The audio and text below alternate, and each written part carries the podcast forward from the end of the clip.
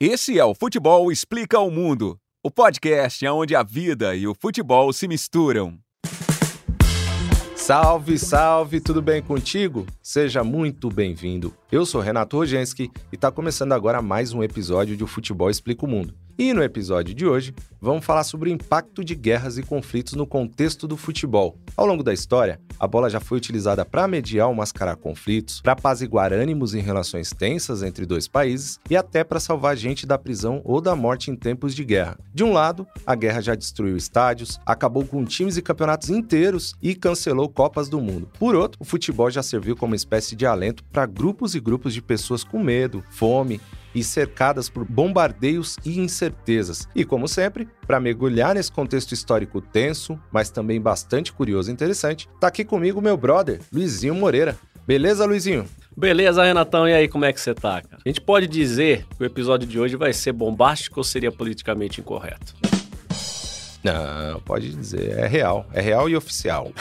Mas se liga só. Antes de começar a desenrolar algumas histórias que explicam essa relação da guerra com o esporte, eu queria levantar aqui uma curiosidade. Você que está ouvindo aí a gente nesse momento, já parou para pensar como a linguagem do futebol, ela tá cheia de termos de guerra? Ó, vamos lá. O jogador que faz muito gols, por exemplo, ele é o quê? Ele é o artilheiro, é o cara que fuzila o goleiro.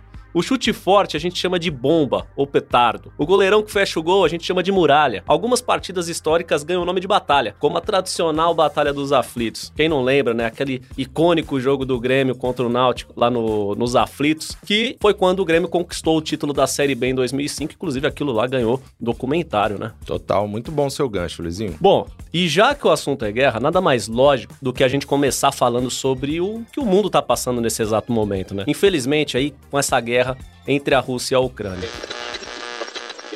Boa noite. Boa noite. O presidente da Rússia faz o que os Estados Unidos avisaram que ele faria. E o que ele negava que fosse fazer. Vladimir Putin ordena a invasão militar da Ucrânia. E diz que quem tentar interferir vai sofrer consequências nunca vistas. Em questão de minutos, o mundo testemunha explosões na madrugada e milhares de pessoas tentando a fuga para se proteger. Desde cedo, ucranianos estão deixando o país. Muitos fugiram aqui para a Polônia.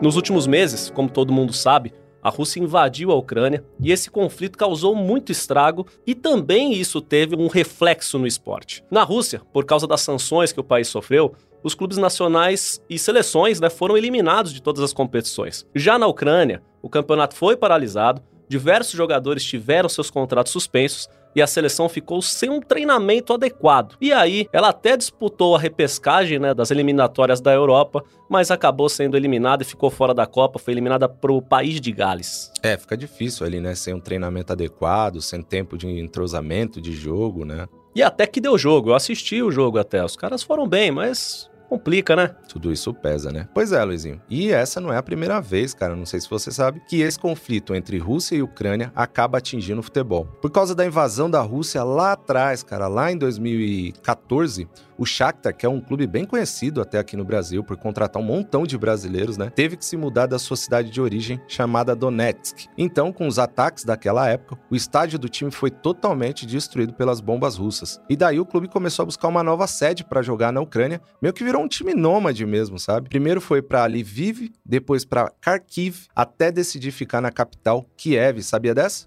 Aliás, Luizinho, faz tempo que o povo e o futebol também sofrem com a guerra lá em Kiev. Tem um fato histórico sobre isso, inclusive, que envolve o Dinamo de Kiev, que é o time mais tradicional da Ucrânia, né? A história, como diversas das que a gente conta aqui, lógico, tem diferentes versões, mas a principal é a seguinte: quando a Ucrânia fazia parte da União Soviética, o país foi invadido pela Alemanha nazista durante a Segunda Guerra Mundial. O principal time local era o Dinamo de Kiev, justamente, que por livre e espontânea pressão do regime alemão, teve que trocar de nome por um tempo. O lance foi o seguinte, Luizinho. Quando aconteceu a ocupação nazista, os jogadores do Dinamo foram recrutados para trampar em uma padaria. Lá eles conseguiram se unir, montar um time chamado UFC Start, e esse time foi autorizado a disputar um campeonato local de futebol, inclusive. E aí, cara, fazer a parte da propaganda nazista, deixar essa disputa rolar, o pau comer solto, para manter um certo clima de normalidade. Embora o povo ucraniano ali naquela altura, né, estivesse sofrendo muito naquele momento, inclusive com boa parte da população passando fome. O problema é que esse time começou a ganhar todas as partidas, todos os jogos, inclusive de algumas equipes nazistas. Um desses times era o Flakelf, formado pela Força Aérea Alemã e que tinha sido goleado por 5 a 1 em um dos jogos e depois pediu revanche. E aí, Luizinho, que essa história tem o ponto alto ponto alto, mas de arrepiar essa história. Eu fico arrepiado só de lembrar, mas vamos lá, vamos dar os detalhes aqui pro pessoal ficar arrepiado junto e entender o que, que aconteceu. Porque a partir daí, os alemães eles marcaram um novo jogo que aconteceu no dia 8 de agosto ali de 1942, porque eles não conseguiam acreditar como um time formado por ucranianos que estavam ali sofrendo com subnutrição e eram considerados uma subraça pelos nazistas, né? Como aquele time podia vencer os alemães que estavam totalmente saudáveis? Então, com o estádio do Zenit lotado, os jogadores ucranianos se recusaram a fazer a saudação nazista né, no dia dessa partida. E mesmo assim, foram ameaçados durante o jogo todo, caçados em campo durante toda a partida. Mas, no fim das contas, meteram 5 a 3 no Flakelf. E detalhe, hein?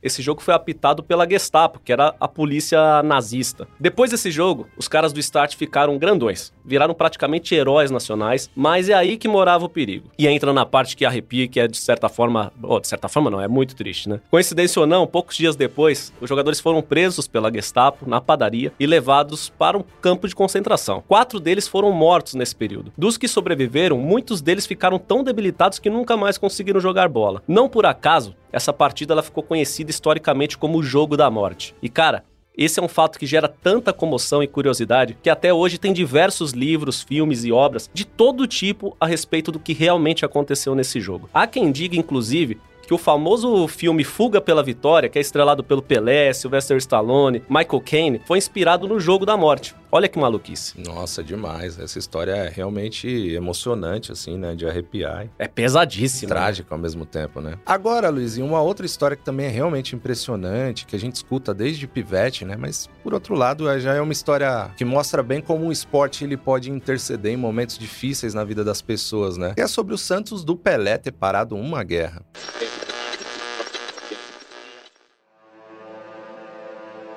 Em hebraico,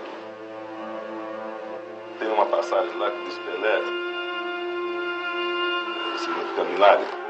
Está lá em hebraico, Pelé, pô, Pelé mesmo, significa milagre. Uma palavra do Antigo Testamento, a Torá, o livro sagrado dos judeus. Escrito em hebraico, Pele é atribuído aos milagres de Deus. Aí é, faz parte da minha formação como Santista, né? Quando o pai, tio, começa a falar sobre o time, né? Querendo convencer o moleque a. Você vai, você primeiro mostrava lá as estrelinhas, título, ó, oh, somos os únicos que tem, né? Na época era o único que tinha as duas estrelinhas de campeão mundial. Um dos argumentos também era, pô, o Santos era o time do Pelé, o único que parou guerra. É grito da torcida do Santos até hoje isso, né? Exatamente. O que a história mais conhecida conta é que aquele timaço do Peixe, bicampeão do mundo, como você já disse aí, e comandado pelo rei do futebol, o Rei Pelé, conseguiu interromper um conflito na Nigéria, na cidade de Benin City, em 1969. Na época, o país africano estava no meio de uma guerra civil que foi iniciada em 1967, quando a região de Biafra se emancipou. A história conta que o conflito durou até o ano de 1970 e terminou com mais de 2 milhões de mortos. Nesse período, entre 67 e 70, vários artistas como Joan Baez, Jimi Hendrix e John Lennon, além de autoridades como o Papa da época e até organizações como a ONU, tentaram conter o conflito, Luizinho, mas sem sucesso, infelizmente. Pode crer. E sem saber, né, aquele time do Santos ele foi desviado de uma excursão internacional justamente para apaziguar os ânimos ali em Benin City. O único jornalista brasileiro que acompanhou aquela delegação do Santos nessa viagem foi o Gilberto Castor Marques, e ele escreveu para o jornal A Tribuna na época que o governador da região realmente decretou um cessar-fogo e feriado para a partida entre o Santos e um selecionado local. O Santos venceu o jogo por 2 a 1 com um gol de Toninho e o outro do Edu. Infelizmente, no dia seguinte, a guerra continuou tão terrível quanto antes, né? Essa, como você disse, é a versão mais conhecida, a gente sempre ouviu, mas há também algumas que contestam essa visão aí de que o Santos realmente teria parado uma guerra. Uma delas é do antropólogo José Paulo Florenzano. Em resumo, ele juntou dados históricos que mostram que aquela região onde o Santos jogou estava dominada e livre de conflitos naquele momento. Mais do que isso, ele afirmou que sediar uma partida com o melhor time do mundo serviu de propaganda para o governo nigeriano na época contra a República Separatista de Biafra. Lendária essa história do Santos de Pelé, né? Eu viajo nessa história. Muito. Bom, mas vamos falar agora da história impressionante daquele que muitos consideram como o primeiro grande ídolo da história do futebol alemão, o atacante Fritz Walter. Esse jogador aí, Luizinho, ele serviu o exército do país, participou da Segunda Guerra Mundial e, curiosamente, só sobreviveu graças ao seu talento com a bola nos pés. O lance é o seguinte: em 1942, alguns meses antes de ser convocado para servir o exército, o Walter fez a partida mais importante da sua vida. Sabe quantos anos ele tinha, Luizinho? Quantos? Diga lá. Só 22 anos de idade. O jogo era contra a Hungria, em Budapeste, e no final do primeiro tempo, o placar marcava 3 a 1 para o time da casa. E aí, pressionado pelo resultado, o técnico pediu que os jogadores alemães voltassem ao segundo tempo e tentassem evitar aquele que seria um vexame, né, que certamente respingaria ali na máquina de propaganda nazista. Então, no segundo tempo, liderado por Walter, a Alemanha virou o placar para 5 a 3. Poucos meses depois, o atacante foi para as Forças Armadas e é aí que ele teve sua vida salva pelo futebol. Em 1945, quando a guerra vivia seus últimos momentos, esse jogador ele foi capturado por soldados soviéticos, vizinho. Pode crer, Renato. Naquele período, para um alemão, ele ser capturado pelos soviéticos só queria dizer uma coisa, que era ir para a temida prisão de Gulag, um campo de concentração que ficava na Sibéria. Nesse caminho para lá, os soviéticos eles resolveram organizar uma partida entre guardas e prisioneiros na Ucrânia. Sem poder recusar a bola naquele momento, o Fritz teve que jogar. E olha só como a vida é louca. No intervalo desse jogo, um guarda húngaro que viu no estádio aquela virada histórica lá no passado que você citou em 42, ele reconheceu o Fritz. Não por acaso, no dia seguinte todos estavam lá finalmente no trecho final da viagem para a prisão, ali prisão mais temida, né, pelos alemães, e o nome do Walter saiu da lista e o jogador ficou livre para voltar ao seu país. Com o fim da Segunda Guerra, ele pôde retornar ao Kaiserslautern, né, time lá da Alemanha, jogava a Bundesliga, nem sei se era Bundesliga na época que eles chamavam, não sei mesmo. E o time jogou, o time que jogou a vida inteira, né, o Kaiserslautern foi o time da vida ali do Fritz. E ele ganhou ainda dois campeonatos nacionais antes de ir com muita moral para a Copa de 54 na Suíça. E daí, olha como é o destino. Fritz Walter conduziu a campanha, né, da seleção alemã até a final, que foi justamente contra a Hungria. Olha só como é o destino. Que naquela altura para ele não era apenas o time de Puskas, um dos mais poderosos do mundo. Na memória do Fritz ainda estava aquela virada histórica de 1942 e o soldado que lhe salvou a vida. E daí uma curiosidade: naquele dia da final, o clima estava exatamente como Walter gostava, com muita chuva. Reza a lenda que o jogador pegou uma malária muito forte na guerra e desde então ele não suportava o calor. O que acontecia é que seu corpo sofria com as altas temperaturas e ele tinha sérias dificuldades para desempenhar seu futebol. Na chuva, no entanto, ele conseguia entregar tudo que se esperava dele e até mais um pouco. Na final, com o aguaceiro caindo, a Hungria abriu o placar com Puskas e ampliou com o Zibor. Nem sei se é assim que se fala, se é Zibor. Logo no começo do jogo, os caras abriram 2 a 0 mas tomou mais uma virada da Alemanha, com direito ao terceiro gol saindo aos 35 do segundo tempo. O Fritz não foi às redes, mas ele comeu a bola e ficou eternizado como o herói do primeiro título alemão em Copas do Mundo. Genial essa história também, né? Muito louco. Muito louca. E é uma coisa muito legal, a gente tá falando aqui de duelos que foram travados dentro de campo, que justamente eram encarados pelas nações como desdobramentos das suas guerras em territórios geográficos, né? Guerras políticas por disputas geográficas. Isso era muito pesado mesmo, não é só uma mera coincidência, né? Isso era levado a sério pelos países, realmente. Nem sempre isso foi uma metáfora, né? Futebol é guerra, nem sempre foi uma metáfora, infelizmente. É. E já que estamos falando do Puskas, né? Você mencionou aí um dos jogadores mais respeitados da história do futebol, tanto que o gol mais bonito do mundo recebe o título de gol Puskas, né? A gente foi pesquisar também a história do incrível Honved, que é o time que revelou o atacante e também outros astros da maior geração da história do futebol húngaro. Esse time, Luizinho, ele era muito foda na década de 50. Para efeito de comparação, ele era uma espécie de Real Madrid da época, assim. Ele foi a base da seleção húngara, que ganhou as Olimpíadas de 52 e também chegou à final da Copa de 54, que você também acabou de mencionar aí. O que muita gente não sabe é que até 1949, quando a Hungria passou a viver um regime comunista, o Honved era um time bem pequeno, assim, do subúrbio de Budapeste chamado Kispest. Isso começou a mudar nesse mesmo ano, porque o clube foi adotado pelo governo para representar o regime, e daí ganhou esse nome de Honved, que significa os defensores da pátria. Pois bem, daí o time já tinha o lendário Pusk e outro grande jogador chamado Bossic. Com investimento do governo, o clube contratou o goleiro Grossix, o ponta esquerda Cibor e o atacante Coxix. E aí, meu amigo, o time virou uma máquina, começou a empilhar títulos nacionais e impressionar o mundo com goleadas gritantes em excursões internacionais. Só pra você ter uma ideia, Luizinho, de 1949 até 55, o time ganhou nada mais, nada menos que seis campeonatos húngaros. Só deixou escapar um em 1951. Mas como tudo no futebol é fase, né? A gente bem sabe disso, porque a gente tem os nossos próprios times e eles oscilam bastante, né? O time começou a cair depois que a seleção da Hungria, formada praticamente só por jogadores do Honved, perdeu a final da Copa de 54 para a Alemanha. Antes disso, no entanto, rolou um outro grande feito do time de Puskas. Olha só que fita, Luizinho. Ainda em 1954, considerada a equipe mais forte do mundo, o Honved foi jogar uma partida contra o Wolverhampton para 55 mil pessoas em solo britânico. O Wolverhampton ele estava inaugurando ali um sistema de iluminação no estádio, então ele queria que a repercussão desse jogo fosse realmente global e, claro, chamou um dos times mais poderosos do planeta. Quis dar nobreza ao evento de inauguração ali, né? Exatamente. Aquela partida, ela foi inclusive transmitida pela BBC. Aconteceu em solo britânico, como a gente já falou, né? E foi um enorme sucesso de público. E aí o Wolverhampton, que era uma zebraça para falar a verdade, conseguiu ganhar esse jogo por 3 a 2. Para o time inglês, o jogo vingou a derrota vergonhosa que a Inglaterra sofreu na Copa anterior da Hungria por 6 a 3 na Copa de 54. E aí empolgados os jornais ingleses da época estamparam que o Wolverhampton era o campeão do mundo. Só que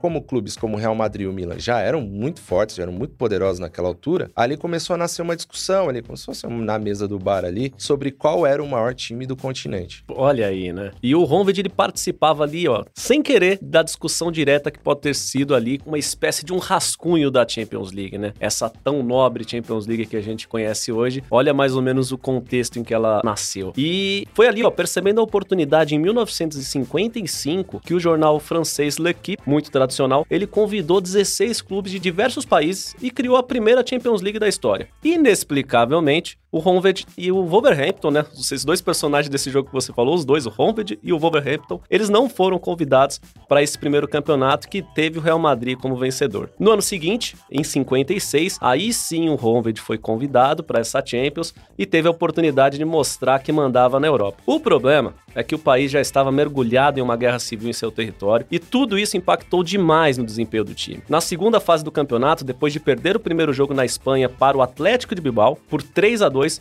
o Honved teve que mandar sua partida em Bruxelas. Ó, nem podia jogar em casa, teve que jogar em Bruxelas, na Bélgica. E aí, longe do apoio de sua torcida e com jogadores com pensamento lá nos conflitos em seu país, o placar no segundo jogo terminou no empate em 3 a 3 E a eliminação. Após a partida e com o fim da tentativa da Revolução Húngara, a maioria dos jogadores de Honved decidiram ali nem voltar para a Hungria. Puskas foi para o Real Madrid, onde fez história e conquistou seis Champions League. Coxes e Sibor foram para o Barcelona, né, pô? Ali, ó, foram rivalizar com o Puskas. E fizeram história E também. no também fizeram catalão, né? história, né? no- ali no, no, no Barça. E depois do título de 55, com investimentos ali minguando, a estrela do clube se apagou por 25 anos. Olha só, o ciclo foi grande pro Honved, né? E foi só aparecer novamente na década de 80, quando ele voltou e venceu cinco vezes o campeonato nacional. Nunca mais, no entanto, ali, o time sequer chegou perto de repetir o sucesso do timaço da década de 80, que ficou conhecido como os Mágicos Magiares. Agora, vai muito além do Honved, né? A Hungria,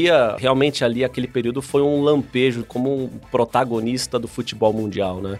Sim, sim, com certeza. Mas a seleção húngara usava como base o time do Honved, né? Então, Exatamente. esse, tinha, esse time tinha uma força tão grande, né? Acabou o Honved e a força do futebol húngaro foi junto, né? É, exatamente. Como o time também era usado como uma máquina de propaganda do regime, né? Ele recebia um alto investimento. Apesar de serem todos jogadores do próprio país, eles conseguiram montar uma seleção, então eles conseguiram recrutar as maiores estrelas do futebol local, né?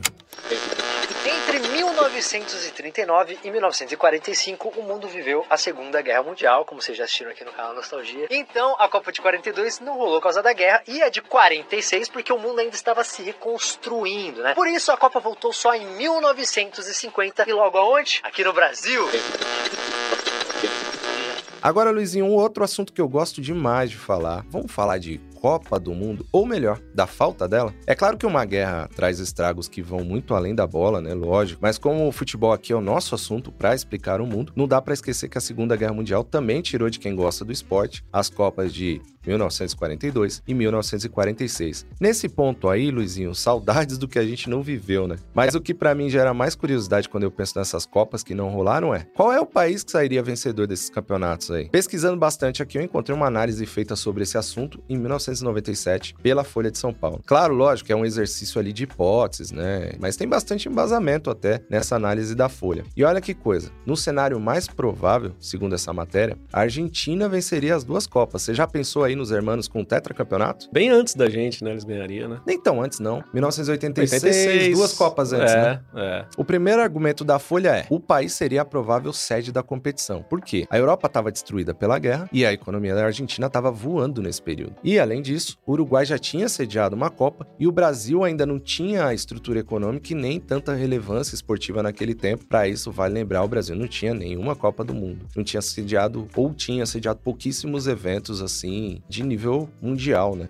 Acho que no máximo ali intercontinental, né? É, mas mesmo assim, era, era um contexto de um futebol brasileiro realmente muito fraco pro cenário internacional, né? E aí vem o segundo argumento. Falando sobre o ponto de vista de desempenho, o time argentino tinha acabado de vencer o Campeonato Sul-Americano em 1941. Além disso, não ter participado da guerra de alguma maneira favorecia a seleção argentina. Só para você ter uma ideia, os conflitos vitimaram aproximadamente 75 jogadores britânicos. Ou seja, os países que participaram da guerra em algum momento tiveram atletas ou com problemas físicos em decorrência direta da guerra, ou, lógico, problemas psicológicos. Loucura demais. E sobre isso daí que você estava falando desses estudos e dessa pesquisa, né? Além dos hermanos, apontavam ali sobre o cenário da época que apontavam ali outras três seleções que poderiam surpreender nesses mundiais hipotéticos aí que não aconteceram. A Itália, né, evidentemente, como atual bicampeão da Copa, o Uruguai que já havia conquistado o título em 30, já tinha grande tradição no futebol e era um país vizinho da provável sede de 42. E por fim o Brasil. Olha aí, o Brasil até pintava como também um potencial campeão, né? Ele tinha ficado já em terceiro lugar na Copa de 38 com jovens craques que chegariam na maturidade nessas duas Copas seguintes que não aconteceram. E dentre esses nomes aí, esses jovens, a gente pode falar de Leônidas da Silva e Domingos da Guia, por exemplo. Além disso, a partir de 1940, surgiu no Botafogo o lendário atacante Heleno de Freitas, que perdeu essas duas Copas para a guerra, uma pena para o Brasil e uma pena para a Copa do Mundo também, né? Aliás, um adendo. Eu adoro também a história do Heleno de Freitas. Inclusive, tem um filmaço, né? Cujo protagonista. É o Rodrigo É Santoro. o Rodrigo Santoro, obrigado pela ajuda. É um filmaço também, e eu acho que a gente vai trazer aqui em algum momento um episódio sobre jogadores que viraram filme, né? Sem dúvida nenhuma. Bom, mas voltando a falar aqui do contexto de guerra, tem uma outra curiosidade sobre futebol e guerra, que é a mudança forçada do nome de dois gigantes do futebol nacional. Eu não sei se todo mundo sabe, mas até 1942, Palmeiras e Cruzeiro tinham o mesmo nome, o mesmíssimo nome, Palestra Itália. Ambos, no entanto, foram obrigados a mudar de nome e escudo para não terem sua imagem associada ao país que virou adversário do Brasil no combate na Segunda Guerra Mundial. É muito louco isso aí, porque hoje o Palmeiras ele é uma torcida aliada do Atlético Mineiro, né? A torcida União hoje é o Palmeiras com o Atlético Mineiro. Tanto que quando tem jogo no, no Allianz Parque, é o único jogo que não tem isolamento pra torcida visitante. Eu acho que é o Curioso isso. único. Nunca tinha O pensado nisso. pessoal para ali, o pessoal do Atlético anda na rua Turiaçu, normal, rua Palestra Itália agora, né? Normalmente, no meio da torcida, tudo misturado, porque elas viraram torcidas co-irmãs, que dizem. E é engraçado, porque na origem,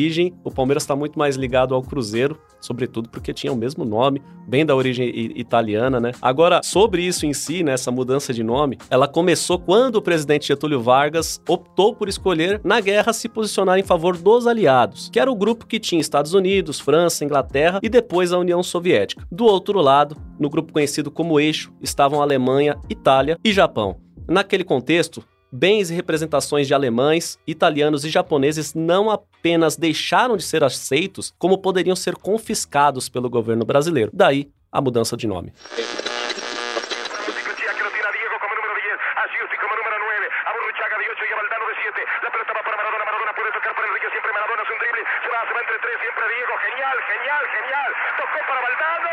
Entró Maradona. Falta el 3. Intervención. Vamos. ¡Gol! ¡Gol! ¡Gol!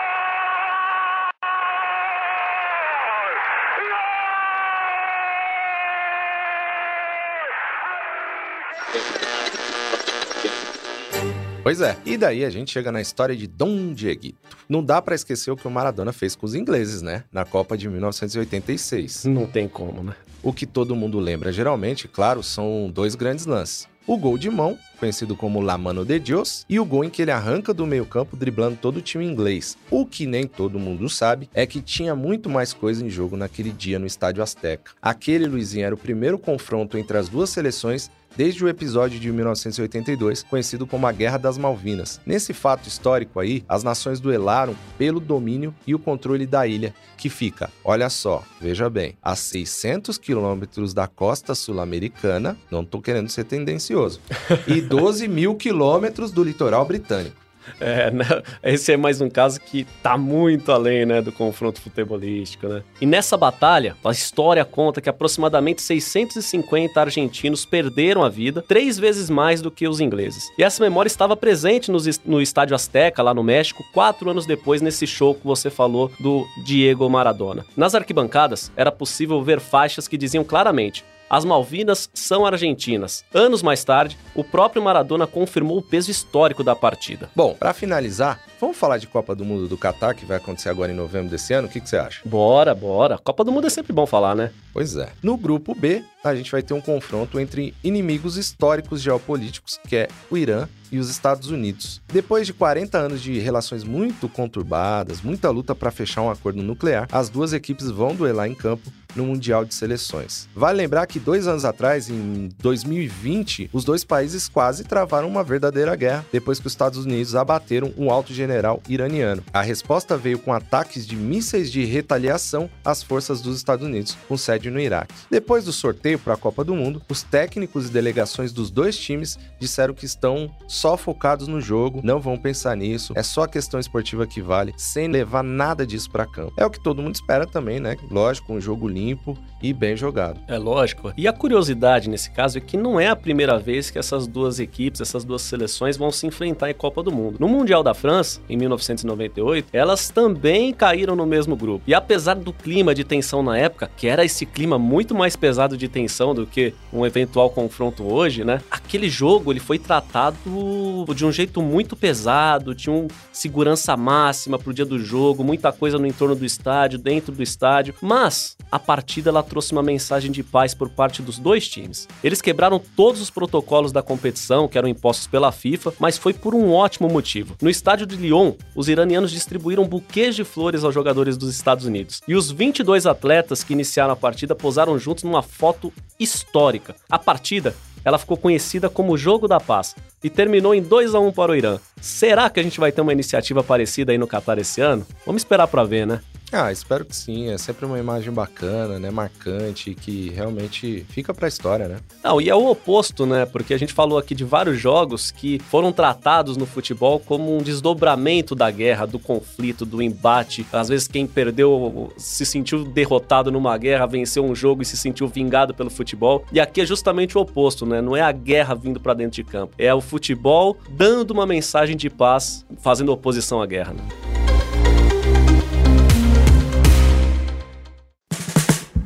É, no final das contas é isso, né, Luizinho? Apesar da metáfora da guerra, esse discurso tem que ficar só na retórica ali mesmo. O futebol é um esporte lindo e, na sua essência, ele promove uma série de conceitos que são muito importantes para a sociedade de maneira geral. E o futebol explica o mundo é muito sobre isso, né? Então, futebol e violência, na real, nem deveriam caber na mesma frase, é ou não é? Exatamente. Cara, Renatão, então é isso, cara. Você que ouviu a gente aí, muito obrigado por ficar até aqui, curtir essas histórias junto com a gente. Se você gostou desse episódio, dá uma força. É só curtir, comentar, compartilhar e se inscrever no Futebol Explica o Mundo no seu agregador preferido de podcast. Beleza? Valeu, até o próximo episódio. Um abraço e tchau.